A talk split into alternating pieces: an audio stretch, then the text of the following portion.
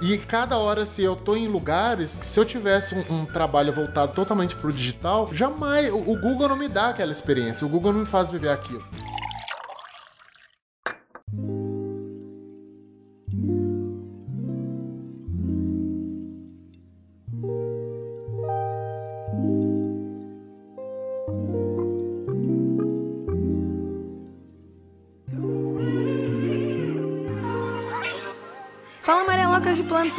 Tudo bem com vocês? Meu nome é Thalita Lefera, aqui do Yellowcast. Tá começando mais um episódio hoje para vocês de número 74. Olha aí, gente, quem diria que longos tempos, Luciano, que começamos, Deus, de gravar esse podcast. Finalmente você tá aqui. Anos depois com a mesma roupa. Aqui estamos nós. Anos depois, Luciano aparece. Quero já, já, tá- já dei essa, essa deixa já para apresentar o convidado de hoje. Lu, muito bem-vindo, muito obrigado pela sua participação, seu lindo, tá aqui na minha frente, a gente gravar pessoalmente é o segredo da vida. Yes! É Maravilhoso. Existe essa sintonia de tanto tempo, né? Existe gente? tantos Como é que anos, faz né, com Lu? isso? Ai, meu A Deus. gente não sabe se fala de design ou fala de bafos.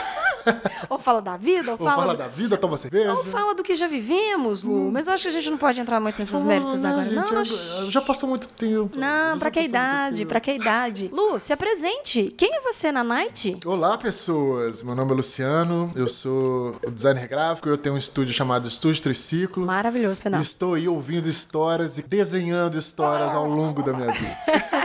Deixa eu contextualizar um pouco vocês quem é Luciano na pequena vida de Thalita Lefero, ok? Quando Thalita, há longo,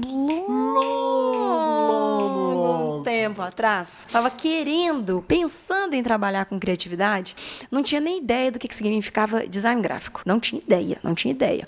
Fazia Quem os nunca comprou um guia do estudante, não é mesmo? ah, meu filho, essa- Não, o povo hoje em dia não sabe o que é um YouTube. Não sabe, Não sabe o que são pessoas produzindo conteúdo para falar não de design sabe o que gráfico. você é em uma banca e procurar uma revista Não pra fazer teste de aptidão. Olha. Olha como isso fala da nossa cidade, não é mesmo? Não sabe o que que é mandar pro correio, esperar o horóscopo chegar e falar, deixa eu ver o que que você... Então, né? Deu engenharia, mas eu gosto de desenho. É Ah, não isso? fala não, velho. Gente, olha no que, que a gente acreditava, Lu. Olha, a gente nasceu nos anos 80 ali, não foi um rolê. velho. Existe mundo pós-80, querido. Existe um mundo pós-80. E aí, o que que acontece? Luciano, ele já era a minha meta de vida. Como você era a minha meta de vida. Eu, eu mirava no você, entendeu? Eu olhava Minha assim, nossa cara, essa pessoa, essa pessoa, essa pessoa. Porque você já estava inserido no mercado. Você, na época, se não me engano, você já estava fazendo faculdade. É, Eu acho que eu meio que De- trabalho com design desde a adolescência, assim. Eu só não entendi que aquilo era design. Era design, mas olha. Na área Hoje eu si- entendo que era. Pois é. Eu trabalhei com meu pai, com joia, desenhava joia e tal. Olha então isso já era Parte da sua vida. já. design de produto, se a gente fosse falar, Olha, é botar um verdade. nome pra É isso, não é verdade, mesmo? É verdade. E há muito tempo, muito tempo. A gente tá falando dessa, desse, dessa conversa de 2007, 6 por aí. Caralho, Lu, tem muito tempo. Só vale lembrar que eu formei em 2007. Ah, Então tá bom. pensa. Ah, tá. Fica aí essa informação, tá, gente? Tem um idoso, então, de 80 anos na minha Temos aqui frente. alguém que, que Isso que eu queria contar. falava com biroce. Não aguento. Que ia lá revelar tudo à mão pra mandar. Cara, Ai, Lu, bem-vindo ao. ao- que Você abriu a Bauhaus, na verdade? Você tava Opa! lá cortando a tesourinha. Bem-vindos, pessoas. Esse foi Luciano na minha vida. Fotolito, gente. você lembra de Fotolito? Fotolito. Puta que pariu. Estávamos cara. lá. Por quê, né? Graças Tudo a bem. Deus que as coisas evoluem. Não, graças né, a Deus, a gente pode reclamar. rápido. Não, a gente não pode reclamar, não. Isso é fato. A gente não pode reclamar do que que a tecnologia fez pra gente começar a trabalhar com Sim. mais tranquilidade. E aí, você já tinha é, uma experiência profissional que é, refletia muito em coisas que eu ainda estava descobrindo. A gente, quantos anos que a gente tem de diferença um pro outro? Eu tenho 35? Eu tenho 32. Talvez então, três né, anos, olha talvez- só. Olha aí, talvez... Designer também sabe fazer Ah, também matemática, sabe fazer, às vezes. Eu tenho 31, né, velho? Vou fazer 32. Mas é, era Você é uma época. quando? Eu sou de Eu sou de 84. 87. Então tá é. tudo certo. Tá bem perto, na Ah, verdade. sim. Só que você tem esse background profissional que, igual você falou, reflete e refletiu muito na sua vida, na sua trajetória criativa. E você me deu os primeiros passos e as primeiras dicas pra trabalhar na, na área, assim. E o Lu tem um estúdio, que é o estúdio, estúdio Triciclo, é, que, cara, eu sou completamente apaixonada pelo seu design. eu acho que, Ah, sério, tá não é. tá na minha não, não tô, não, não tô, não. Vou lá no Verde Mar, vejo as embalagens, falo assim: hum, conheço esse Conheço o sorvete. autor dessa- Conheço, conheço. Desse trem aí. E é muito legal ver o salto que você deu e como as coisas é, mudaram. A gente ficou um tempo afastado um do outro por consequência de vida, assim, de trampo e de Uhum. loucuras.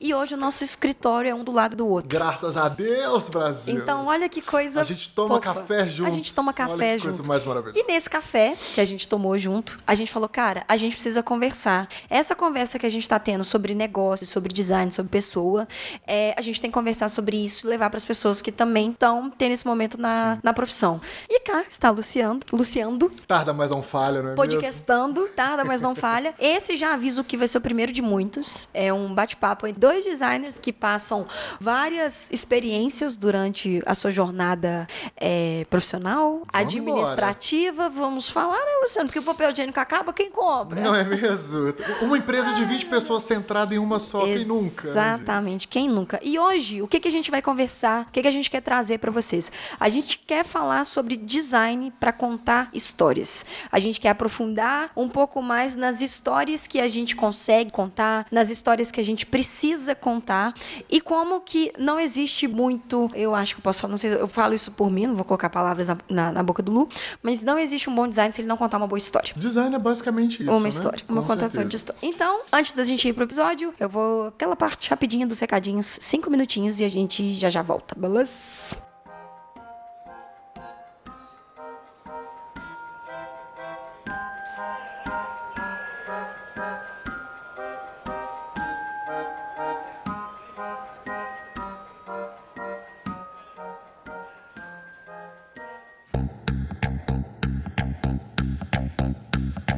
Pessoas, vamos aos recadinhos amarelos aqui para vocês. Quero focar esse recado em uma coisa só e essa coisa se chama Unhide Conference. Sim, meus amigos, vamos para a segunda edição da Unhide Conference esse ano. A primeira edição aconteceu é, ano passado e foi inacreditável. Esse ano vai acontecer de novo em São Paulo, dessa vez vai ser no IMB, e vai rolar dia 27, 28 e 29 de setembro. O maior festival de arte digital do Brasil. Cara, tem arte, tem criatividade, tem inspiração, tem networking, sem contar também que tem muito, muito, muito aprendizado mesmo. E dessa vez, nessa edição, o evento vai estar três vezes maior do que o evento ano passado. Então, se você foi ano passado, você sabe do que, que eu tô falando, sabe o quanto que o evento, já foi incrível. E esse ano eles estão preparando uma estrutura, gente, que tá simplesmente inacreditável. Eu tive a possibilidade de ver a planta do lugar e, tipo, eu não sei explicar pra vocês é, o que, que vai ser a Unhide Conference esse ano. Lembrando que a gente é, a gente vai ter várias atrações lá na Hyde Conference, de- desde de ilustração, 2D, 3D, fotografia, manipulação. Cara, sem falar também que a gente tem uma área de exposição esse ano com grandes empresas da indústria criativa que vão estar lá para conversar com a gente sobre mercado, conversar com a gente sobre gadgets, sobre possibilidades, sobre estudos. A gente tem também a presença maravilhosa da Wacom com o stand lá da Wacom Battle, que é muito divertido ver os artistas verem os nossos, né, as pessoas que a gente olha e a gente fala, quero ser você quando eu crescer, tendo uma batalha épica e muito legal totalmente voltado para criatividade. É, velho, não sei, nem sei abrir o meu coração para vocês. Só, só vou dar uma olhada, um, um, um, um preview do que, que vai rolar esse ano para vocês terem ideia, beleza? São mais de 12 mil metros quadrados de área só de criatividade, gente. 12 mil metros de palestra, de workshop, de painel, de Wacom Battle. A gente vai ter também mais de 30 palestrantes, mais de 10 painéis e review de portfólio. São três dias, 12 workshops, 12 Wacom Battle, 6 palcos e mais de 30 palestrantes. A gente tem, no final dos três dias, é, uma festinha open bar para a gente poder dar uma descontraída, tomar uma cerveja, ter aquela possibilidade ali de fazer aquele network, sabe? A gente entra a cerveja, sai a coragem de conversar com quem a gente quer. A gente vai ter também o Awards Shows, que é sobre, sobre artistas que o pessoal vai destacar lá na, na Unhide, sem falar dos nomes que já estão confirmados. Então, para você ter, ter ideia, a gente está falando de Alex Oliver, a gente está falando de Anderson Gaveta, sim, a gente está falando do Estúdio Combo, Eric Johansson, Felipe Beckman, Cássio Braga, cara, Gabriel Soares, Fernando Rulli, gente, é muito. O Cris Costa volta de novo para falar mais coisas sobre a ILM. A gente tem um time inacreditável de novo falando com a gente sobre criatividade, falando com a gente sobre comunicação. E a gente e é uma oportunidade, gente, surreal de a gente se aproximar dessas pessoas e da gente aprender com essas pessoas.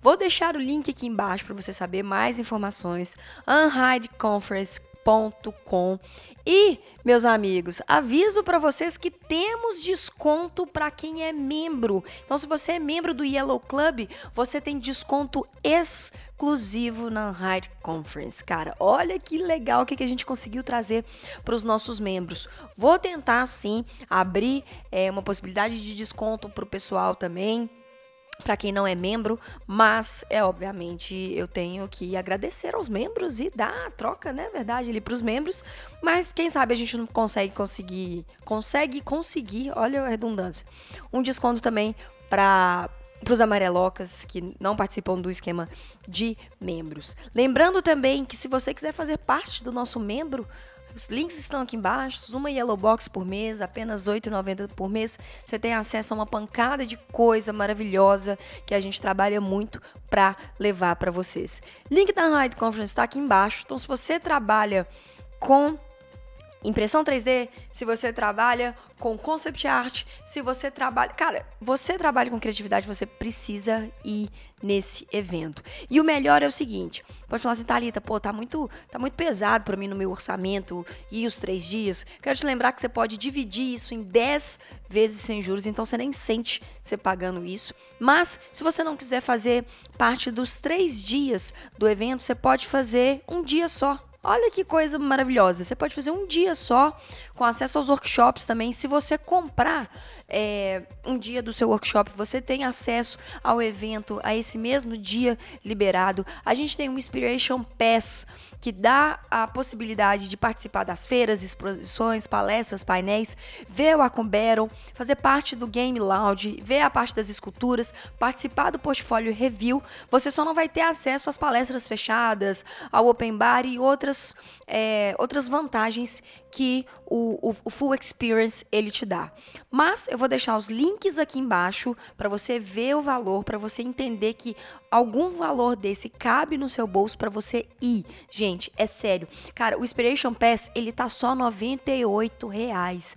Tá muito, muito, muito acessível. Porém, os ingressos são limitados. E o pacote completo, lembrando que você pode dividir de 10 vezes. Cara, enfim, acessa aqui Vem fazer parte do Unhide Conference, porque é um evento que eu fico muito feliz de participar. Eu fico muito feliz porque a galera tá investindo em criatividade, sim. A galera tá trazendo esse nome pro Brasil, a gente tá tendo a possibilidade de conversar com, tanto de gente, sem contar, gente, que vamos combinar, ter esse, essa pancada de gente aqui perto, né, da gente em um evento só, a gente sabe que seria muito difícil conseguir reunir um time desse. E para finalizar, eu quero dar parabéns para o Milton e para o Rafa, o pessoal da Light Farm, que conquistou o Leão de Ouro lá em Cannes com um filme sensacional que eu vou deixar aqui embaixo também para vocês verem. Então, eu tô gente, presta atenção, eu tô falando de uma empresa que acabou de ganhar o Leão de Ouro e que tá trazendo um, um evento de criatividade pra gente. Esse pessoal sabe o que te, o que tá fazendo. Esse pessoal gosta do que faz e é isso que é mais importante. Red Conference 2019, links aqui embaixo, eu te vejo lá. Yay!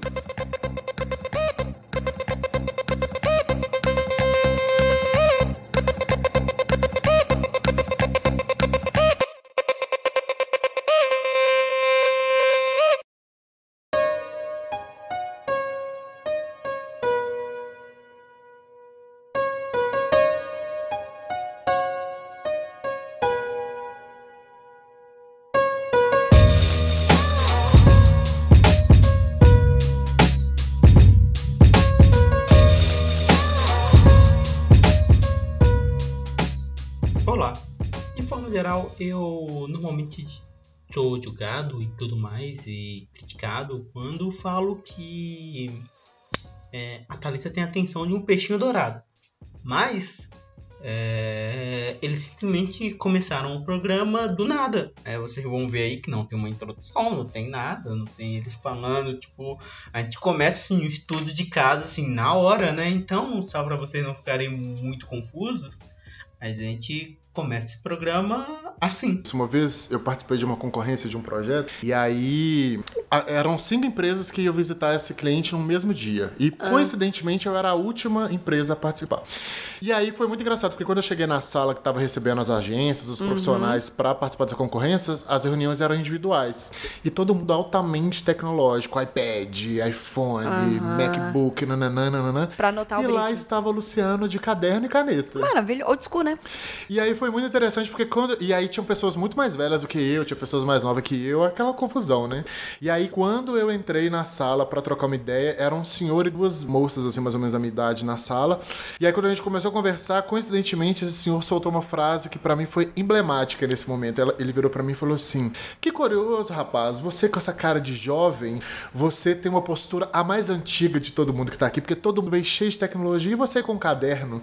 E aí eu, naturalmente, eu respondi pra ele uma coisa que eu acho que já tem muito a ver sobre o que a gente tá falando, o que a gente vai falar. A gente já tá falando, né? Que é exatamente que eu falei pra ele que aquele momento eu tava, já que eu tava participando de uma, concorrência, e uma reunião era de briefing, eu não tava ali pra falar de mim, eu tava ali pra ouvir. Exato. E eu uso o papel pra escrever, mas eu não gosto de deixar de olhar Exato. no olho das pessoas assim. Exato. E aí esse foi um dos primeiros momentos que eu me liguei, eu falei, cara, quando a gente fala de design, a gente tá falando de história, a gente tá falando de pessoas o tempo inteiro. O tempo inteiro. E não só, eu acho que você tocou num ponto muito importante, é, não só falando de histórias e falando de, de pessoas, é, a gente está lidando ali também com um momento que ele é muito delicado para a pessoa que está conversando com a gente. O momento de passar o briefing não é só recolher informação e entender o negócio, e eu não vou nem falar entender negócio, é colher informação e ir, casa, ir para casa, pra casa, o computador Lide criar. com aquilo, né? Lide com aquilo, deal with.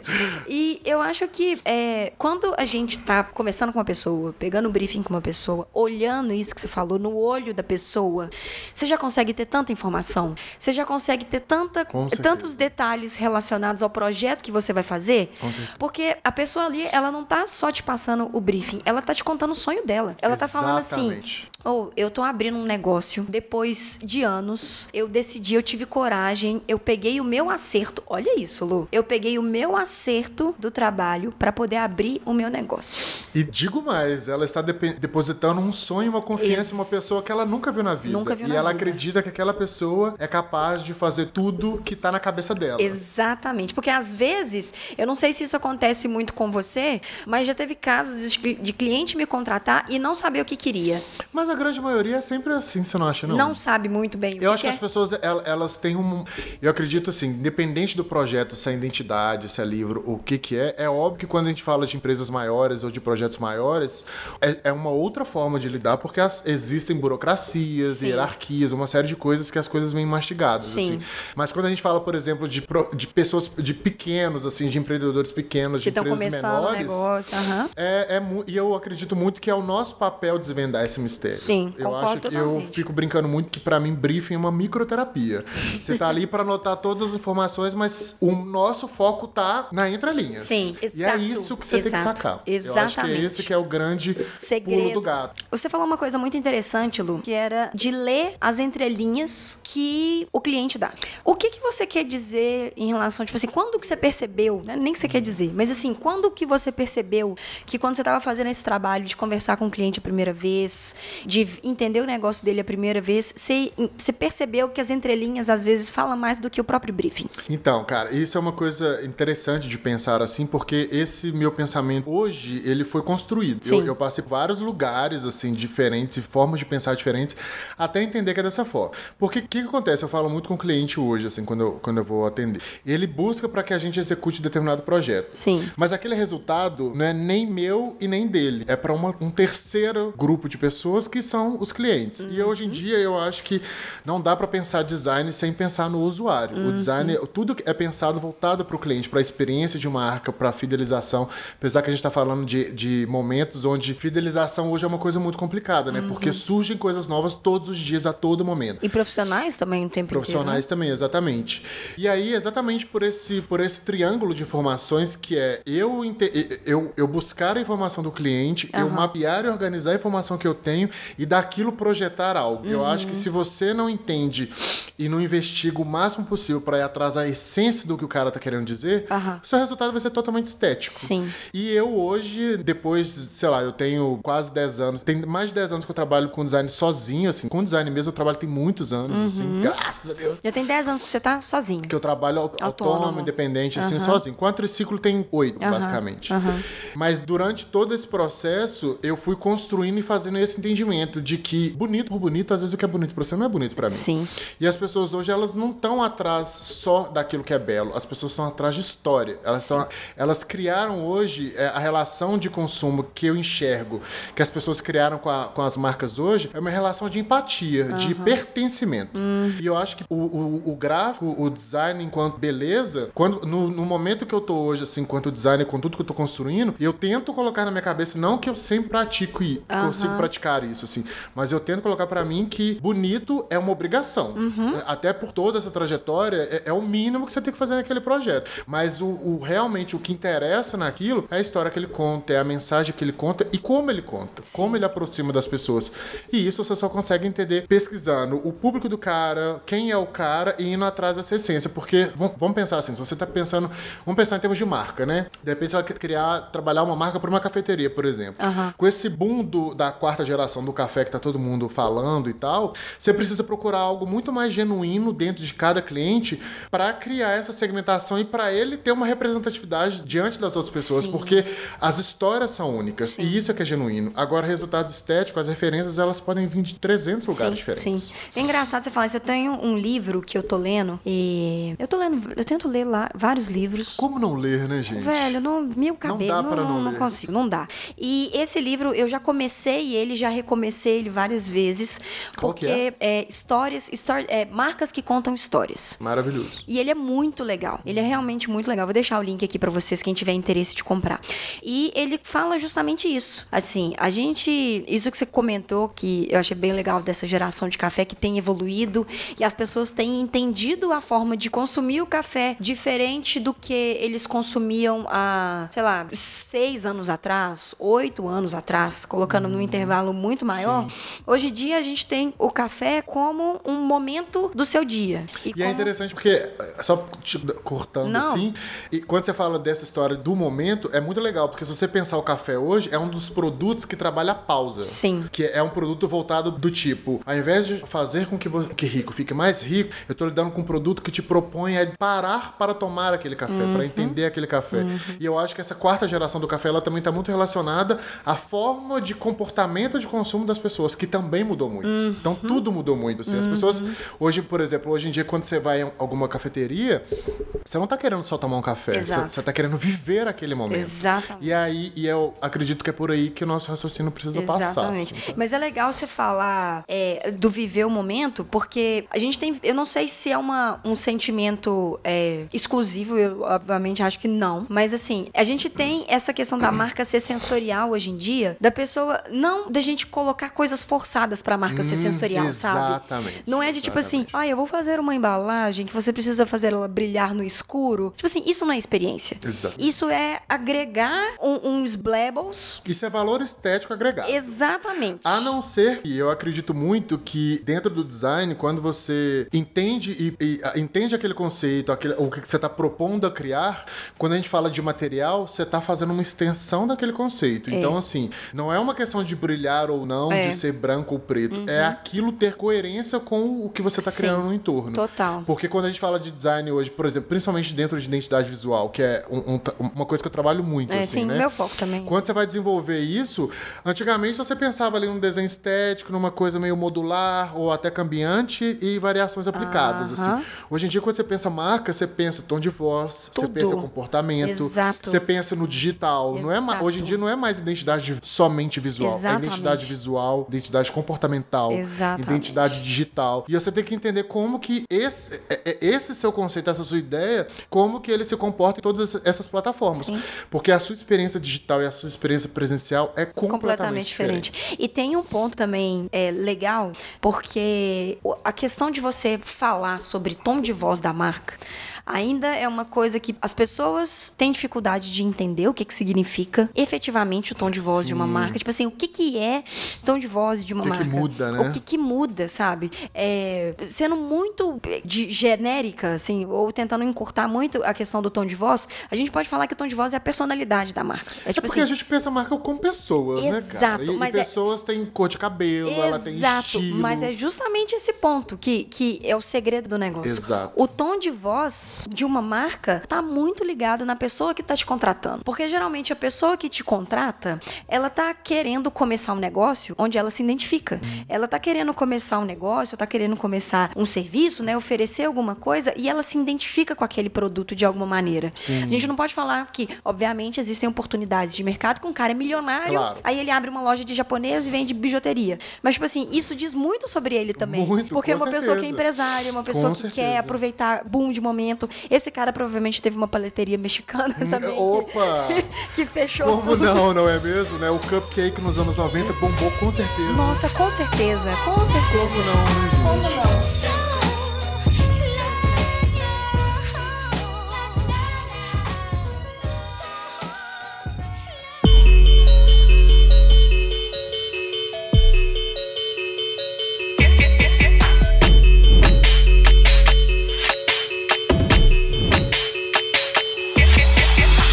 E aí, eu acho que, que quando a gente fala sobre esses detalhes, a gente de novo volta pra pessoa. E de novo, a gente volta pras miudezas que a pessoa fala entre linha. Super. Sabe E- uma coisa? É, é legal, assim, só fazendo um complemento com o que você tá falando que me veio em mente, assim, é, eu acho que eu vi, eu acho que dá até pra gente estender essas possibilidades. Quando a gente Sim. fala de. Eu acredito assim, que pra você construir um tom de voz, você tem que ter muita certeza do público que você tá trabalhando. Porque o tom de voz é a forma como você comunica com esse público. Então, por exemplo, imagina se você cria uma marca com uma personalidade mais des- descolada, Uhum. cheia de, de emojis e essas coisas todas, pra falar com uma galera completamente careta e Exato. séria. Então, eu acho que são essas percepções de pertencimento Sim. mesmo, de nicho, Sim. assim, né? E aí, isso vem muito com, com experiência. Sabe uma coisa engraçada? Eu tava. Eu sempre tive uma mania, né? Ah, contando os Só podres. uma, Thalita. Conta pros coleguinhas aqui. Só uma. Cala a boca. eu sempre tive umas manias um pouco estranhas, assim, de tipo, eu sempre reparo o pé das pessoas. O que que as pessoas estão calçando? Tipo assim, tá usando um sapatênis? Até porque o que as pessoas calçam diz muito sobre ela. Exatamente. A pessoa tá usando um sapato de salto, a pessoa está usando um sapato baixo, a pessoa tá usando um chinelo, a pessoa tá usando um, um Adidas, tá usando um Vans. Eu sempre reparei pé de pessoa em reunião. E eu não entendia porque era uma parada muito subconsciente que eu fazia, sabe? Eu olhava e falava assim, essa pessoa tá usando um Adidas esporte, porque tem uma diferença.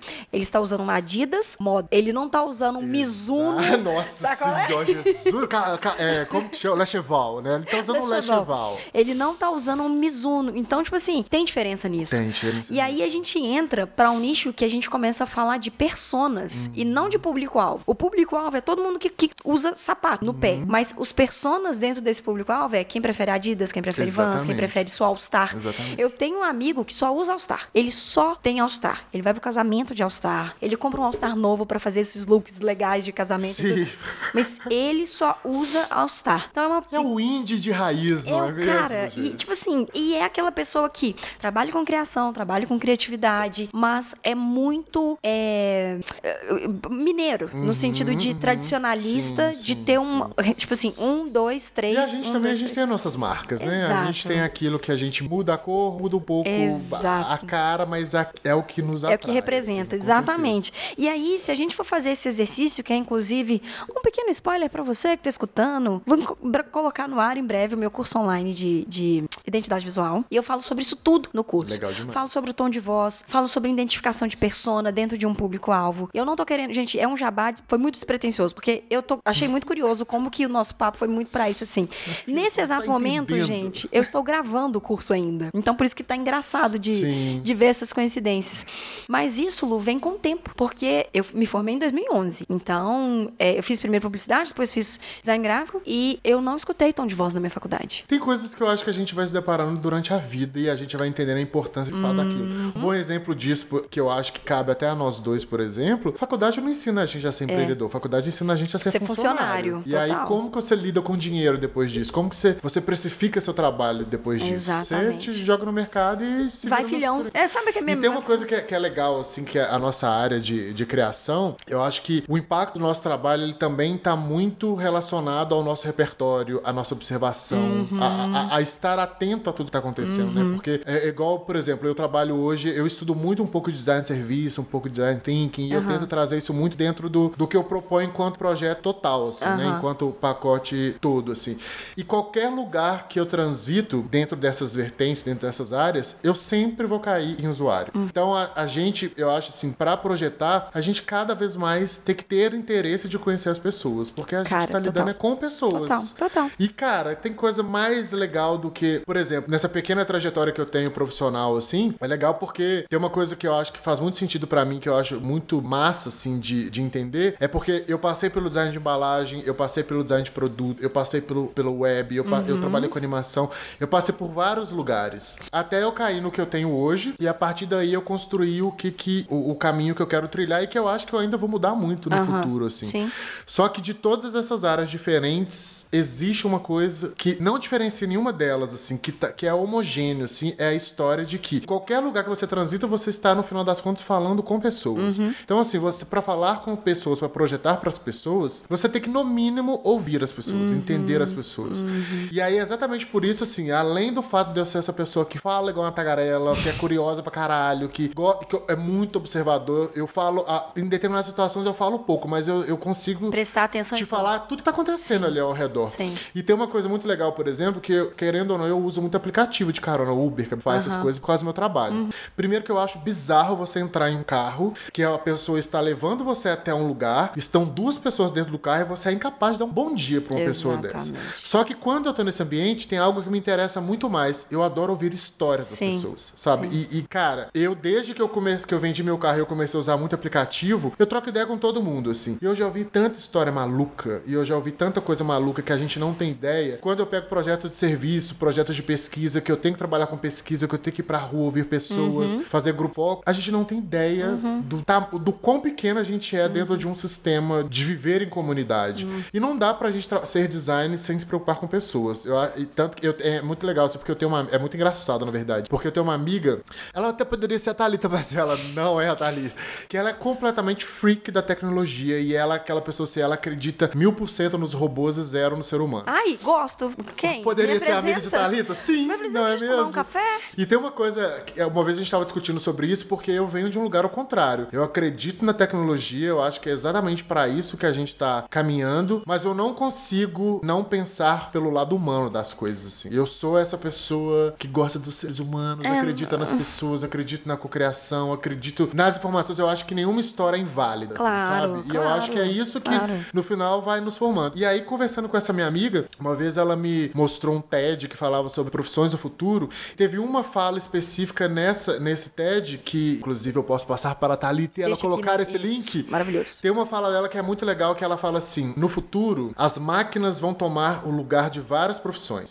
E as profissões que se sustentam e o que vai nos diferenciar das máquinas no futuro, que, que já é o que nos diferencia hoje, é porque as máquinas elas terão uma capacidade enorme de criar e desenvolver uma série de coisas. Uhum. Mas a capacidade de interpretar, a capacidade de Ainda é discernir nossa. as coisas, ainda é nossa. Sim. E, e não há ninguém melhor do que a gente mesmo pra fazer isso. Porque, né? A gente conta história desde sempre. Exatamente. Olha aí os primeiros, o primeiro design dentro da caverna lá. tipo, Não é mesmo? Tem um boi, tem pessoa com flecha e tem a pessoa morta. Então, uma flecha não mata um boi, sabe? Exatamente, Tipo assim, cara, é toda essa questão dessa interpretação. Só que, Lu, é, eu, eu, cara, eu sempre falo isso. Eu sou muito a favor das máquinas. Muito. Porque Ai, eu sou em muito um... do papel, mulher. Não, eu então, não, não, mas, mas chegar então, não, não, não, vamos, vamos, Que vamos. desespero. Vamos, deixa eu te trazer o que que das máquinas eu, eu gosto, assim, e do que da humanidade eu tenho me decepcionado.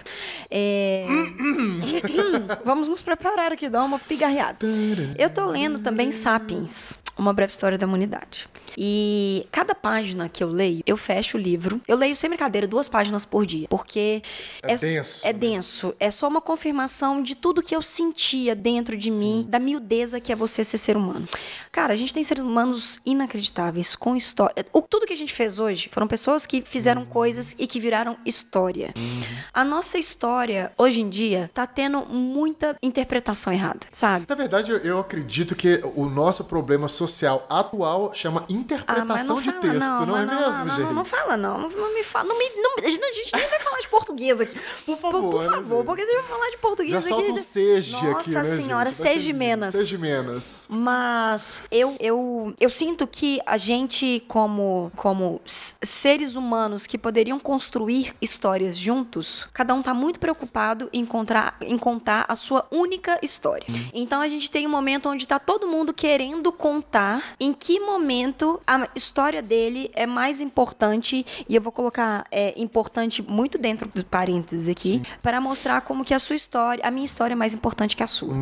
É, E nesse ponto das pessoas forçarem em mostrar que a minha história é mais importante que a sua, a minha dor é maior que a sua, a minha vitória é maior que a sua, a gente tem um declínio de sociedade como Com indivíduos em certeza. conjunto. Porque é, para você crescer como sociedade, você precisa crescer primeiro como indivíduo. E você não cresce como indivíduo se você não crescer também como uma sociedade.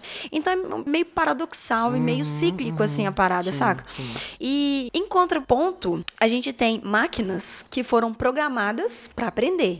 E a gente tá falando de é, Boston Dynamics, a gente tá vindo com o Watson da IBM, a gente tá vindo com esses assistentes, home assistente que, Sim, que sim. auxi- auxiliam a gente nas nossas tarefas, no nosso dia a dia. Tá tudo sendo automatizado. Tá tudo. Sendo au- automatizado. Só que assim, eu entendo essa, automi- essa automatização como uma, uma um, um tempo. Um, peraí, vou formular isso de jeito porque é muito complexo. Vamos voltando, vamos voltando, porque eu gosto desse momento de filosofia. É, olha de filosofar. Vamos, vamos, vamos pensar. A gente recebeu lá em casa a Alexa. A Paula, ela é beat da Amazon. Beijo pra Paula, É um gente. beijo pra Paula, minha esposa. É, ela, é um, ela, ela é beat da Amazon. Ela só compra livro na Amazon. A Paula já teve uma vez que comprou oito livros de uma vez na Amazon. Chegou uma caixa de livro. Eu falei, cara, o que, que é isso? Compulsiva. Compulsiva. Abre todos os e-mail markets da Amazon, abre tudo, sério. E aí ela recebeu um e-mail falando assim: Oi, Paula, tudo bem? Somos da Amazon, a gente queria te enviar uma Alexa. Aí a Paula mandou pra mim e falou assim: Ó, acho que isso aqui é golpe. Respondeu, mandou o endereço, chegou uma Alexa lá em casa. A gente tá com uma Alexa que ainda não chegou no Brasil, porque a gente tá sendo cobaia da Alexa aprender com os nossos comandos. Mas aqui, só voltando dois passos atrás pra, pra comprovar o quanto eu O que, é a Alexa mesmo? Alexa é assistente virtual, assistente a home, home Assis- assistant, é assistente de casa da Amazon. Uma pequena Black Mirror, não é mesmo? Pequena Black Mirror. Eu chego, eu falo, bom dia, Alexa. Ela, bom dia, Thalita. Não, não fala Thalita, mas ela fala, Sim. bom dia. Falo, Alexa, qual é a temperatura agora? Em Belo Horizonte está fazendo tantos graus. Alexa, leia as principais notícias pra mim. Louco isso, isso, eu tô fazendo cara? café, tô arrumando casa e tô escutando. Então, a tecnologia pra mim, ela vem nesse ponto de otimizar Uhum. o meu tempo como humano para fazer criações que o computador ainda não é capaz de fazer, tá? Talvez por, algumas delas por pouco tempo, Por né, minha pouco tempo. Que assim seja, por favor. Sim. E que assim seja, amém. Pobres seres humanos. Mas é, a gente tem agora um cenário mundial de principais líderes políticos que defendem ideias muito extremas. É, e o mundo sempre foi isso, a gente sempre teve essas ondas. Teve Com aí o, o anos 70, paz e amor, depois teve uma outra coisa, depois teve uma outra coisa, depois. Então mundo é isso, É um gente. ciclo é um da ciclo vida, não da é mesmo, vida. gente? Ninguém vai estar feliz 100% Tudo bem que em tem ciclo que a gente quer se matar coletivamente, Ah, mas cara, daqui a um pouquinho que eu tô passando é, é aí que a gente cresce. Porém, Lu, como tecnologia, e eu acho que a gente comentou isso no começo do episódio, a gente tem uma tecnologia hoje em dia que ajuda a gente a ser melhores profissionais. Você chegou aqui, a primeira coisa que você viu foi a mesa da UAC, a, a Cintiq. Aí você falou, cara, que mesa maravilhosa, tal, que serviço que dá pra fazer. Aí a primeira coisa que eu falei pra você foi, Lu, eu desenvolvi um projeto em cinco horas que eu ia levar, sei lá, três, quatro, cinco dias dedicando. Porque eu ia fazer o desenho no papel, Sim, eu ia pagar, eu ia vetorizar. Então, tipo assim, a tecnologia otimiza pra gente. Só que não adianta a gente ter uma tecnologia se uma sociedade não tá evoluindo junto. No pensamento como indivíduo, entendeu? Uhum. E aí, mas pegando um gancho nessa sua, nessa sua observação, se a sociedade não evolui junto, você acha que vai chegar aquele momento onde a tecnologia vai engolir a sociedade? Com certeza. Eu acredito no futuro pós-apocalíptico no sentido de cyberpunk, que é. O cyberpunk ela é um- uma, uma cultura bem utópica, bem legal que foi criada, que é tipo assim: os humanos usam a tecnologia, mas a- os humanos já foram pra moda caralho. A gente tem muitos humanos que são transhumanos, que no sentido de você é, ter próteses, só que a prótese te potencializar como um humano. Então, por exemplo, hoje, o que eu queria, por exemplo, hoje, se eu perder o dedo, vamos supor, perdi o meu dedo indicador. Meu Deus do céu, não vou ter, conseguir fazer que mais será nada na de vida. Thalita sem dedo, O que será de Thalita sem dedo indicador? Cara, eu juro pra você que eu colocaria um pendrive no lugar do meu dedo. Entendeu? Doideira. Eu colocaria um pendrive, tipo assim, se tivesse uma prótese pra, pra é, ainda fazer a leitura dos meus músculos, eu queria que a ponta do meu dedo fosse um pendrive. Por quê? Por que, que eu não posso me, me melhorar como ser humano usando algum dispositivo que vai melhorar a minha performance na vida? Entendeu? Só que isso a gente cai numa, numa questão filosófica que é muito Com complicada. certeza, mas acho bem é- legal esse pensamento. Porra, velho, eu acho do caralho, sabe? Só que, de novo, é, da mesma maneira que a gente teria coisas incríveis, a gente teria humanos que teriam vírus no porra do dedo. E ia enfiar, enfiando o dedo em tudo. A gente já tem pessoas que enfiam dedo em todo quanto é lugar. Opa! Não, se tem uma coisa aqui que a gente sabe é sobre dedos, não é mesmo, gente? A gente conhece a história do dedo aqui. Oh, eu nem te conto. Mas.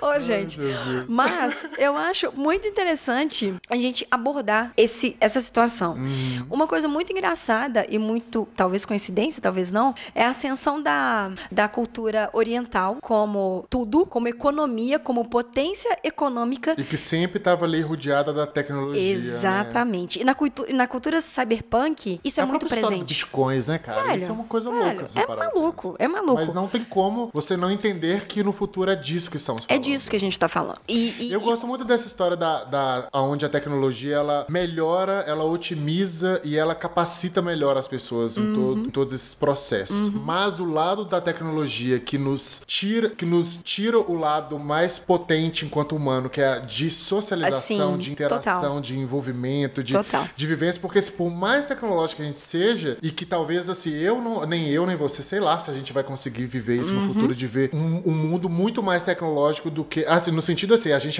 hoje a gente já tem muita tecnologia, mas não necessariamente a gente vive todas elas. Uhum. Sim. E sei lá Até pela questão da vai- acessibilidade. Exatamente, né? E do exatamente. preço também. A gente tá num E país de que uma é coisa caro. falando no Brasil, não é, mesmo, gente? pois Acesso é. às coisas no Brasil. A Porque gente- hoje em dia, se eu comprar um livro ao olho da cara, você imagina ter acesso à tecnologia, né? Lu, minha as livrarias estão fechando, entendeu? Exatamente. Mas eu, eu fico pensando até porque, assim, vou, fazendo esse gancho, já voltando pra pra questão de ouvir as pessoas enquanto, enquanto pesquisador, né? Enquanto Uhum. observador, assim, eu vejo que ao mesmo tempo que a tecnologia aut- automatizou muito vários sistemas, e eu acho que tem muita profissão que vai cair, e isso é um Sim. fato. Uhum. Mas ao mesmo tempo eu vejo uma coisa muito legal nas pessoas e que eu penso muito nisso sobre o futuro, que é quanto mais a tecnologia chega e muda o nosso comportamento, mais a gente se reinventa. Até porque pra gente Concordo. viver socialmente, Concordo. a gente precisa se reinventar o tempo inteiro. Concordo. E eu fico pensando até sobre relações, assim. Tem uma, uma questão muito curiosa, assim, por exemplo, a minha sobrinha novinha e tal, tá na fase de, de namorar, de paquera não- e etc, assim. E uma vez conversando com ela, ela falou sobre isso comigo, assim, que ela falou que é o quanto que é doido, às vezes você conversa com uma pessoa digitalmente e troca uma ideia e a coisa ali rende um- e etc. Na hora que você vai conversar com Não pessoa vai. pessoalmente, é uma Não- outra pessoa. é, é. E não existe É. é- é- é essa dificuldade de olhar no olho Sim. das pessoas. Tem uma coisa doida, assim, não, não necessariamente fazendo uma crítica a essa geração Z, enfim, mas, por exemplo, as pessoas mais novas com as quais eu trabalho hoje, e seja estagiário, ou freelas, ou qualquer coisa do tipo, ou até mesmo quando eu vou dar palestra em escolas ou alguma coisa do tipo, uma coisa que eu converso muito com as pessoas e que eu percebo isso muito, que eu acho que isso também tem influência dessa ascensão da tecnologia, é o imediatismo. Eu acho que as pessoas elas querem tudo pronto pra ontem, sem esque- esquecendo que ontem já passou e que a gente pode fazer algo agora, para amanhã, mas pra ontem é impossível. E essa questão do imediatismo, de ter tudo pronto, cara, eu vim de um lugar onde que tudo que a gente tinha que aprender não, nem sempre tinha acesso ali no Claro. celular, Google, essas coisas não, era na raça, assim. Gente, então eu acho que é Lu, difícil ninguém vai entender, desse- ninguém vai entender o, o- o desespero da Barça, Lu. Cara, mas só- que e ao mesmo tempo, Tata. Mas é era, era legal. É Sabe uma é coisa que minha mãe falava pra interessante mim? Isso. E eu sou, e, e, assim, querendo ou não, eu ainda sou essa pessoa que eu gosto de papel, gosto de cheirar papel, de pegar papel. Então, quando as pessoas falam comigo assim, o livro impresso vai acabar, eu falo assim, mas o livro objeto não, Não, pode sim. acabar. Aham, porque aham. é diferente. É tipo eu, apesar de eu, eu, ter, eu ser essa pessoa que eu tenho que estudar tecnologia até pra projetar coisas, eu tenho que Uhum. saber como é que as coisas estão acontecendo. Cara, não me dá aula fazer cursos online que eu não dou conta. Eu já Uhum. tentei, tipo assim, a primeira aula já me dou conta. Por quê? Porque eu sou aquela, aquela pessoa que pergunta o tempo inteiro. Uhum. Eu sou aquela pessoa que eu quero entender que as pessoas ao meu redor pensam sobre aquele Sim. assunto. E aí ficar eu sozinho em casa, lê aquilo, escuta aquilo, depois escreve. Não dou conta. Mas então, eu acho que isso volta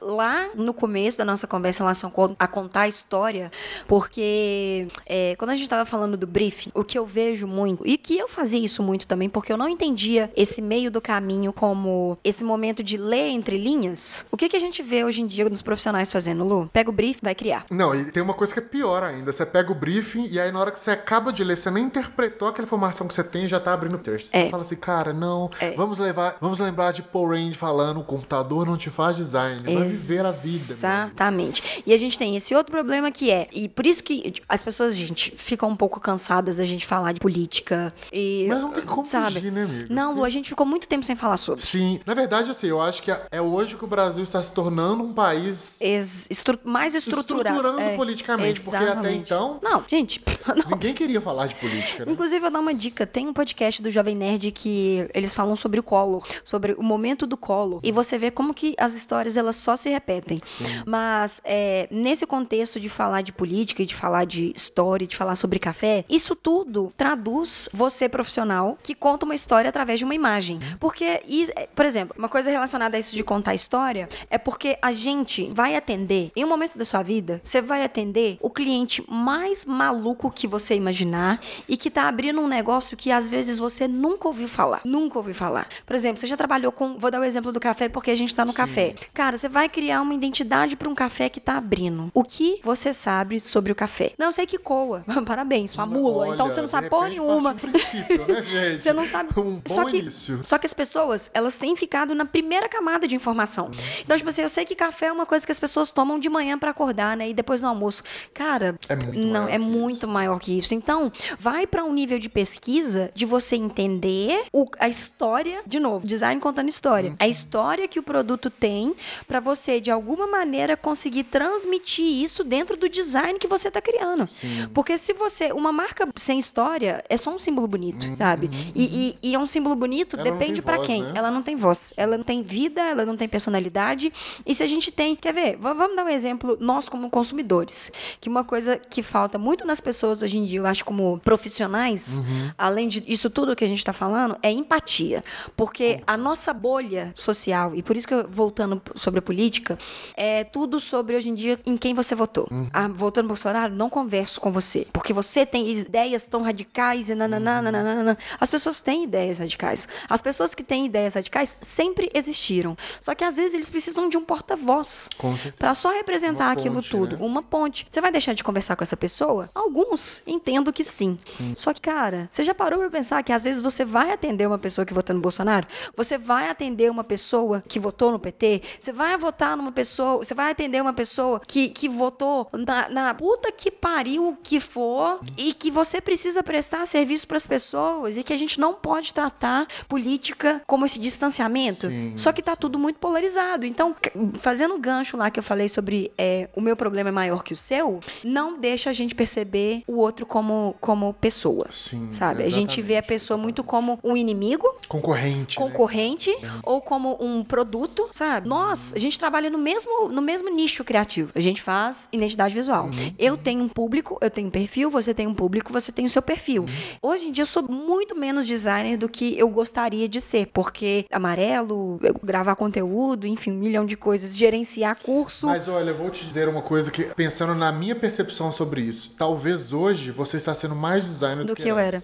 Porque a gente, a gente veio É, de uma cultura achando que ser design é executar, é criar coisas, Uhum. é desenhar coisas. E, e quanto mais eu estudo e quanto mais eu mergulho na vida das pessoas, de clientes e dessas relações todas, eu vejo que o papel do design não é necessariamente criar. Criar é uma parte do processo. exato. Mas o, o grande barato da nossa profissão é saber pensar para aquelas Exatamente, pessoas. E eu acho que quanto exatamente. você pensa, enquanto você elabora, enquanto você tá- desenvolve todo esse conteúdo, você tá sendo designer da- na pura da essência. Na raiz da Por parada, exemplo, o que, que o design thinking mesmo, ele fala, ele, ele algum- alguns livros, algumas matérias falam muito sobre isso, assim, o que, que as empresas estão enxergando o poder do design, que é pegar um design e enfiar dentro de uma empresa. Uhum. É. Não é para ele chegar lá e ficar fazendo e-mail marketing, Não. ficar fazendo cartaz. Exato. Mas é porque o design ele é capaz de ter um pensamento sistêmico. E é aí que tá o barato da profissão, porque é você conseguir criar relações, criar conexões.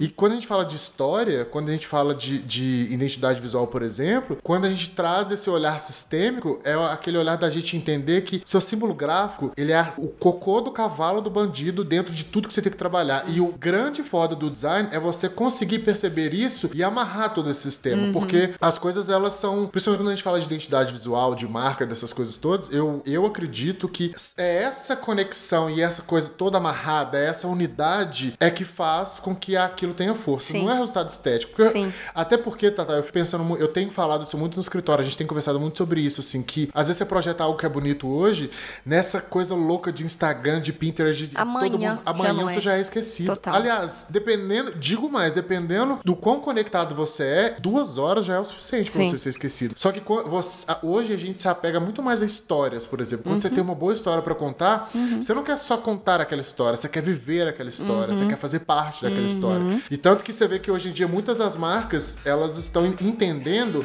que a força dela não é um produto específico. A força dela é o lifestyle que ela cria Total. em torno disso.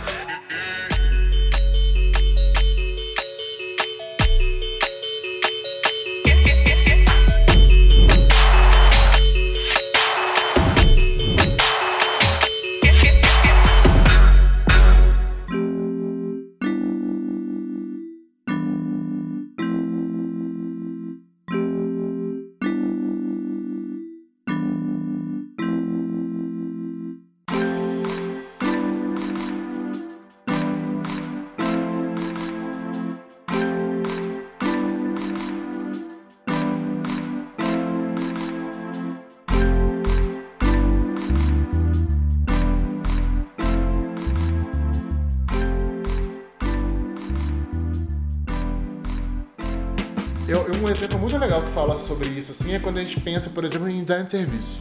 Você fica pensando, por exemplo, o McDonald's, né? Que ele é, um, ele é um case, assim, do- dentro do design de serviço. Quando você começa a, fazer, a entender, de fato, a questão toda do serviço, você vê que, às vezes, o hambúrguer, o sanduíche do, do McDonald's, ele é a ferramenta que o McDonald's tem para te envolver dentro daquele ambiente. Mas eu lembro que há mumuitos anos atrás, o McDonald's era um rolê de fazer aniversário, cara. Sim, Tipo assim, total. você lembra disso? As pessoas iam pra Total. lá. Pro tinha Conrone lá, É, ficava era. aquele. Esse que era, o barato.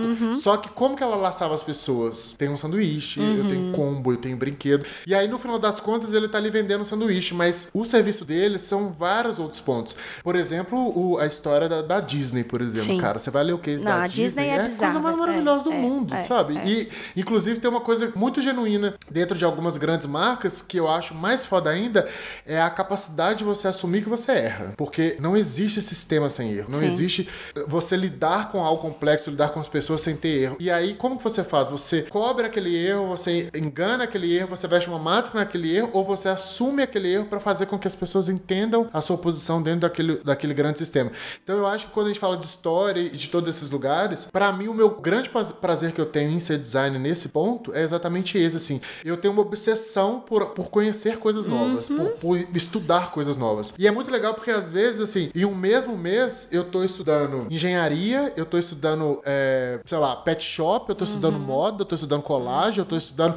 E cada hora, se eu tô em lugares que se eu tivesse um, um trabalho voltado totalmente pro digital, jamais. O, o Google não me dá aquela experiência, o Google não me faz viver aquilo. Quando eu falo, por exemplo, de trabalhar a identidade de marcas que falam sobre experiência, eu, por exemplo, eu tenho uma regra hoje que é qualquer cliente que eu tenha, ou novos clientes possíveis que eu vou fazer um briefing, se ele trabalha com produto ou com serviço, eu preciso ser um consumidor dessa Total, pessoa. total, Mas não total. é um consumidor necessariamente regular. Sim. Mas eu tenho que viver aquela experiência, Sim. até pra entender qual é a percepção de valor Sim, daquele cara, se, com- se tem coerência com a, como eu enxergo.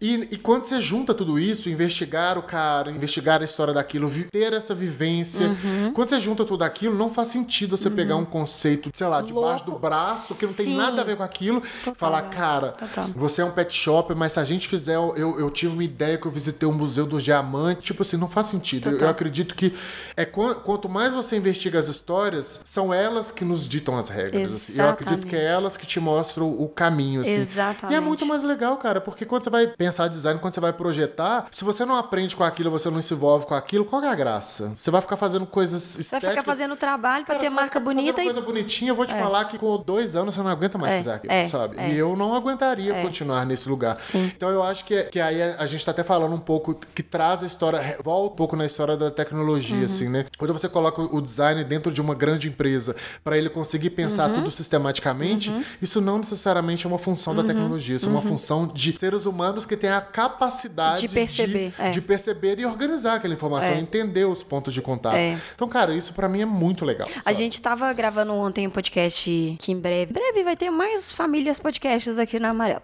É, e aí a gente tocou um ponto que foi bem legal, assim. Hoje em dia, nem as pessoas que estão contratando sabem efetivamente o que um designer faz. Com certeza. Porque eles colocam muito o designer como um menino que faz é, post pra Facebook, saca? E tipo assim, já evoluiu, nem é e-mail marketing mais, é post pra Facebook e Instagram.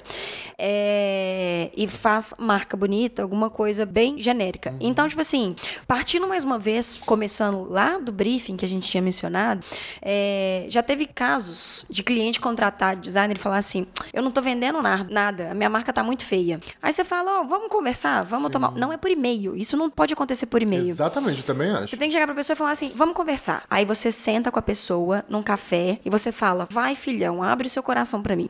Aí você repara que o cara não sabe conversar. Você repara que o, ca- o produto do cara não conversa com o valor que ele tá colocando, o preço que ele tá colocando. Pobre cara. Não, Pobre cara. O valor e o preço são, são duas coisas completamente diferentes. Ele acha que a marca dele é feia e por isso que ele não tá vendendo. Mas ele contratou um designer pra fazer uma marca bonita. Fim. Então, assim, você, justamente com esse papel que você colocou de ser um consumidor da marca, do produto ou do serviço que você tá atendendo, você precisa ir e viver o momento de estar consumindo Com aquilo. certeza, Só que é justamente com esse olhar detalhado que é, existe toda essa, essa esse círculo, né? Parece que a gente fecha assim, parece que a gente vai fechando um Vai tanto dando de checks, vai dando né? checks. Exatamente. E a gente fala, cara, beleza, o problema desse cara não é uma marca. O problema desse cara é o atendimento que ele tem aqui dentro, porque cliente vai na loja. Mas por que, que o cliente não leva? Será que a embalagem não tá falando certo? Será que o é produto esse não tá que eu falando certo? que é o lugar do design. É você Também conseguir exato. perceber e, Exato. manipular isso e lidar com isso. Não é você ficar fazendo layout. Marca bonita. Porque layout, eu, eu acredito que layout, coisas belas, assim, é, é o resultado do trabalho, é uma consequência. Uhum. Na verdade, assim, eu nem sei se eu posso falar resultado. Eu acho que ele é uma etapa das Uhum. entregas. Porque resultado é uma coisa que você vê lá na frente. Quando a gente fala, quando eu falo, por exemplo, dessa história de viver enquanto cliente, né, pra entender a percepção do cara, ainda é mais legal quando você consegue ser um cliente oculto. Sim. Quando o cliente não sabe que você tá ali, Sim. sabe? E uma vez aconteceu isso comigo, assim, que um cliente ele me ligou, ele queria marcar uma reunião e tal pra falar de um projeto específico, e aí eu, eu sempre faço um mini briefing já pelo Aham. telefone pra quando eu conhecer, sentar pra conversar com Já o tá cara, não chegar lá leigo, assim. Sim. E aí o cara falou onde era a empresa dele, o tipo de serviço dele, contou tudo. E aí a gente conseguiu marcar a reunião pra duas semanas depois por conflito de agenda. Uhum. Só que aí no- na semana que a gente não ia encontrar, eu tive uma curiosa vontade de ir até o lugar do cara e viver aquilo, entender Uhum. como é que era aquilo. Foi muito interessante porque eu vivi coisas, enxerguei coisas ali que na hora que eu conversei com ele, você consegue perceber que nem ele tem noção, noção. do problema que ele tem em mãos, sabe? Isso e, e é uma coisa que o digital não te traz. Não dá, sabe? Você não vive um negócio, a não ser que estejamos, estejamos falando de um negócio digital. Sim, Aí sim, é sim, outro lugar. Mas mesmo assim, eu acho que ele não representa. Não dá, né? cara, não dá. Tem, é- é aquele calor de viver as coisas, isso é muito fundamental. Tem uma coisa massa, assim, de, de ilustrar. Uma vez eu fiz um trabalho pra FIT, até pra, pra gente falar sobre essa. trazer um pouco dessa ideia de design enquanto, enquanto ser pensante voltado pro usuário. Assim. Eu fiz um trabalho na FIT uma vez, talvez tenha uns dois anos, não sei, que eu fiquei uma semana dentro da FIT com duas outras empresas, trabalho de imersão, assim, uma semana de 9 às 19, todos os dias, durante cinco dias, e eu fiz um total de zero layout. Eu nem levei computador na FIT. E o trabalho era meio que pra entender a história das comunicações internas, ver o que, que tinha de coerência, entender, re- ressignificar os veículos de comunicação. Porque tinha totalmente conexão com o novo posicionamento que a empresa estava querendo, estava começando a trabalhar. E cara, esses dados, eles são insuficientes quando você não escuta o leitor. Sim. Porque assim, é, é a mesma coisa. Eu, eu participei uma vez, eu participei recentemente de uma pesquisa sobre de um trabalho que a gente estava falando sobre mobilidade urbana. Como que você vai falar Em Belo sobre Horizonte? É. Ah, tá. Como você vai falar com empresários sobre mobilidade urbana ou com qualquer outra pessoa sobre mobilidade urbana e sobre ônibus quando a pessoa nunca andou de ônibus? Cara. Ela não vai te alcançar, sabe? Ela não vai entender que o buraco é muito mais embaixo. Então eu acho que, que esse entender esse olhar enquanto viver as coisas faz toda a diferença, cara. Até pra gente ter. E, e- e aí eu, eu faço até uma, uma referência que eu acho bem curiosa, que eu acho que que quando você vive de fato em presença e, troca uma ideia com o cliente pra entender tudo que você vai trabalhar, Uhum. eu acho que é o melhor lugar até pra você entender que de repente você tá lidando com uma pessoa que você pode entregar sardinha que não é o Que tá salmão ok. que ele precisa. Exato. E Não, é mas, isso, sacou? não, mas isso aí a gente vai ter que conversar em outro episódio. Por Porque- favor. O título do próximo episódio é Sardinha e não salmão. Nossa, vou até anotar. Porque isso é uma coisa que o designer às vezes não entende. E ele Quantas não vezes entende. a gente já não gastou uma energia enorme por uma coisa que na hora que você Não entregou, você fala precisava. assim, a pessoa não vai entender Não, nada. nada, nada, nada. E aí E você aí fez eu tô a primeira. realizando uma satisfação própria, assim, Sim. né, cara? Sim, porque, de novo, design não é pra criar sobre você. Da mesma maneira que o podcast não é sobre nós. É sobre Exatamente. situações, mercados. Lu, eu acho que o nosso papo, ele. Ah, não vem me falar que Estende- já acabou, não, pelo já acabou, de Deus, já gente. acabou. Agora que eu já tô aqui até cruzando a minha perninha A gente precisa cadeira. dar, Lu, o gostinho assim, ó. A gente tem que passar, sabe? O melzinho, O ali, ó. melzinho, Vamos assim, botar ó. no dedinho, a gente passa o dedinho volta. Deus me livre. A gente passa assim, aquele dedinho e fala assim: olha, fiquem aqui. Você vai voltar mais vezes favor, cara, aqui. questão. Eu acho que, cara, a gente tem muita coisa pra conversar com essa percepção de profissionais que estão no mercado de trabalho há mais de 10 anos Sim. e que tem escritório de novo, né? Tudo que eu comentei. Só que é muito legal como a sua experiência vai ser diferente da minha. Com certeza, E com eu, a certeza. gente, eu aprendi muito. E a, gente, entender, o que eu acho muito legal nesse ponto também, Tata, disso que você tá falando, é a gente entender que quando a gente tá falando de pessoas, de processos, de empresas diferentes, não é certo ou errado. Uhum. É, né? foi- Não é que a exato. gente tá vivendo, eu tô falando uma coisa certa falando Sim. errado. É a história de cada É a um, história é a de cada um. perspectiva de cada um. Eu Exato. acho que isso que é o mais massa. E colocar, assim, em, em ponto e fazer as pessoas, cara, entenderem que não existe esse extremismo quando a gente tá trabalhando com criatividade, quando a gente tá trabalhando com comunicação. Porque isso tudo que você comentou é tudo muito intangível, sabe? É tudo muito volátil. Então, ontem não podia fazer marca degradê, mas hoje todas as marcas degradê. Então, não tem como isso. Se você. Eu, eu tenho uma- um pensamento que é muito assim: não interessa se você vai criar no Illustrator, não interessa se você vai criar no Corel, não interessa se você vai criar no Paint, não interessa se você vai criar no Excel. Se você conseguir resolver o problema do seu cliente para que ele trabalhe, mas resolver de verdade, não é fazer uma marca bonita, né? E não criar um novo problema. E não criar um novo problema, você conseguiu resolver o problema. Porque é, a gente já teve, inclusive, a gente teve dois episódios atrás, que o tema foi Illustrator versus CorelDRAW. E... Polê- Pol- Mamilos polêmicos. polêmicos. gente. E em um momento do podcast, porque eu comecei a trabalhar no CorelDRAW, porque foi a primeira ferramenta que me foi apresentada quando eu trabalhava numa gráfica. Amiga, eu comecei a trabalhar no Word Art. Aqueles as em degradê em ca- letra Ai, que- caixa, horroroso. lembra? aquilo. Vinha pron- pronto aquele Paintbrush, azul. Ah, não, Paint, que é maravilhoso. Como, como esquecer do O Paint, o Paint é maravilhoso. E aí, eu trouxe um- uma, uma experiência que aconteceu comigo, que eu comecei trabalhando no Corel, porque eu trabalhava nessa gráfica, porque o sistema que a gráfica lia era um PDF Uhum. e você conseguia fazer correções já dentro do Corel para mandar para impressão. E isso acontece até hoje. cara. Até hoje. Sabe por quê, Lu? Porque o, o, o, o cara da gráfica, lá, uma gráfica menor, e eu falo até algumas nosso gráficas querido maiores. fornecedor. O nosso querido fornecedor, ele não vai pagar a licença da Adobe para mexer no seu arquivo para ajustar na máquina que ele tem há 20, E vamos 40, combinar 50 que nem anos. Deve, né, nem cara? deve. Eu acho que esse nem papel é deve. muito nosso. Pois assim, é, também. pois é. Apesar que, assim, né? Nem todo mundo, nem todo designer necessariamente é um arte finalista. Cla- esse- pois- Mas, Mas quando ele é, quando ele precisa enviar o arquivo, igual eu aprendi lá, birô de impressão, DPI, DTI, cara, eu falei, eu, eu lembro quando eu fechei um arquivo pela primeira vez, eu fechei o senhor arquivo. Eu mandei pra gráfica, meu fornecedor me liga e vira falar assim, me manda arquivo aberto em Corel. Tá lindo, mas não é nada disso, meu querido. Fiz o negócio do Illustrator, fechei, coloquei marca de corte. Falei, não, mas eu já deixei tudo mais ou menos pronto. Ele falou assim, não, é porque a minha máquina opera diferente. E ele trabalha nessa máquina dele a vida inteira. A vida inteira. E ele é um fornecedor mais barateiro, porque meu cliente não quer, Sim, queria gastar. sim, então, assim, eu preciso me adequar ao mercado também. Eu preciso entender essas coisas. Esse podcast ficou muito legal. Inclusive, quem quiser escutar, tá aqui embaixo.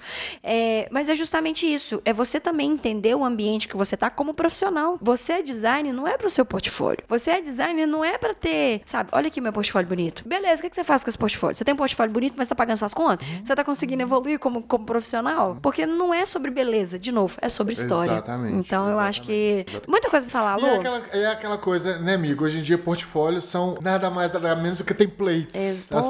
As, as pessoas hoje não têm preocupação nem de tirar uma foto legal Ah, das coisas. Assim. Eu acho que E assim, a- até pra a gente fechando esse, tudo isso que a gente tá falando assim, eu lembrei muito de uma fala que eu sempre uso quando eu tô apresentando triciclo em forma de texto.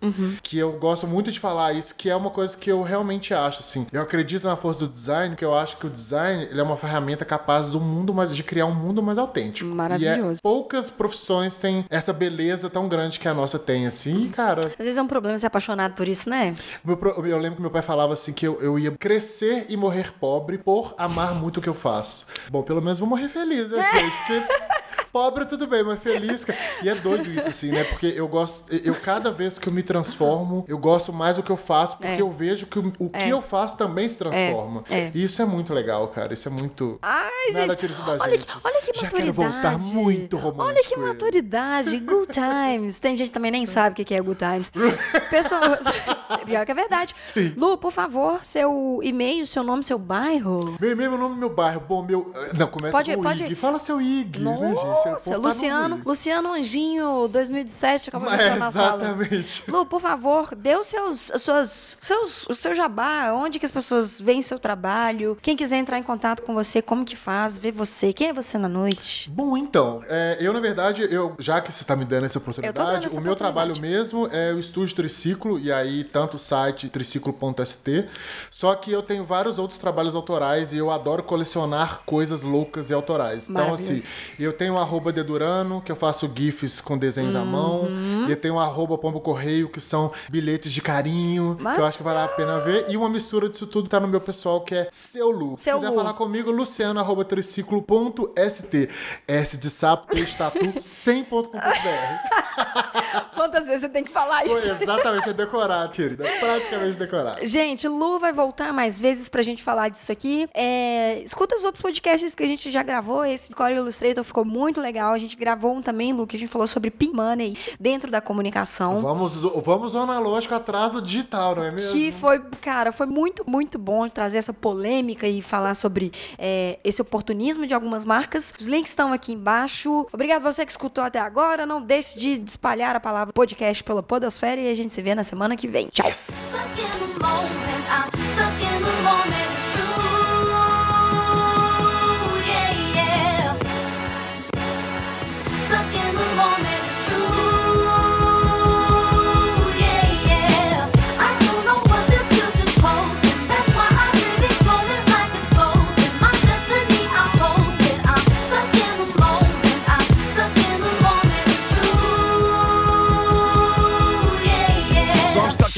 I'm sitting back and I'm still hoping. Lord got my eyes really open where I'm still.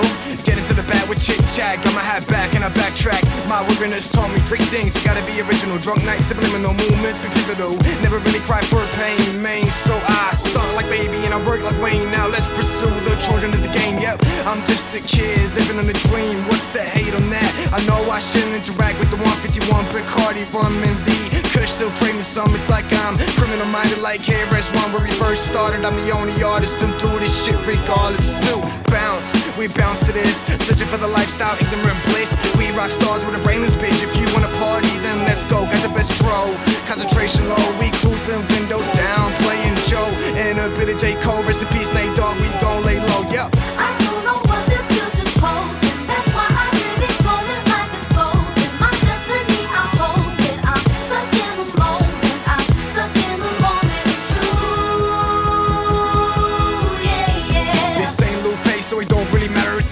Young and the hoes get fatter. I disregard females who look for sex round town. Man, I'm living faster than I would in my 20s. Damn, I gotta slow down. Nah, don't throw down business plans just to win this crowd. Yep, I'm still rocking a snapback, fresh kicks, hot top sweatshirts. But they don't understand me like my pops when he had his face face straight in the dirt. Gotta love this new generation little kids, cause I push the gap, I do my thing. I always stay humble, but I never really try to react to fucking hate like that. But life, it's funny like that. Got love from Mary Jane, like Peter Parker do. But, but, if you fuck with me, you won't care what I've been through. Still got love for Miami Heat, although they on that losing streak. But I stay blessed and I stay winning. On another planet, my head is spinning. Yep. I don't know what this skill just hold that's why i live in a hole and i'm stuck in the moment yeah never holding. literally don't waste what you got only living once my life's a movie with numerous puns and i know i know man these hoes are boring to conversate with. I just want all of y'all on my goddamn dick. This could be some week, but it's this beat that's making it amazing.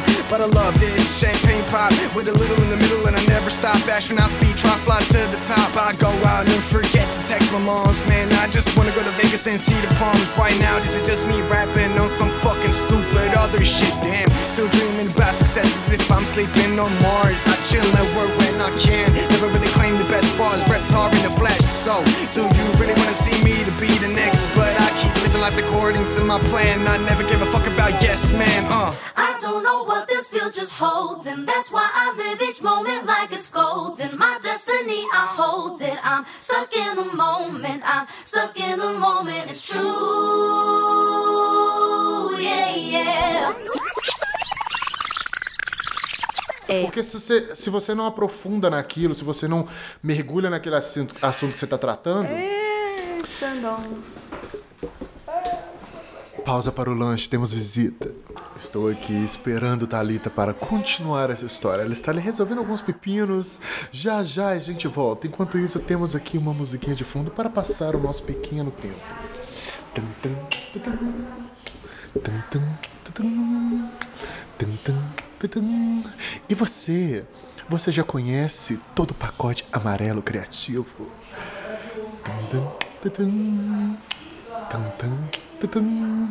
Digite 1 um para conhecer nosso portfólio. 2 para os nossos convidados. 3 venha conhecer todos os nossos canais. E 4 conheça mais dessa beleza chamada Tatá Lefer.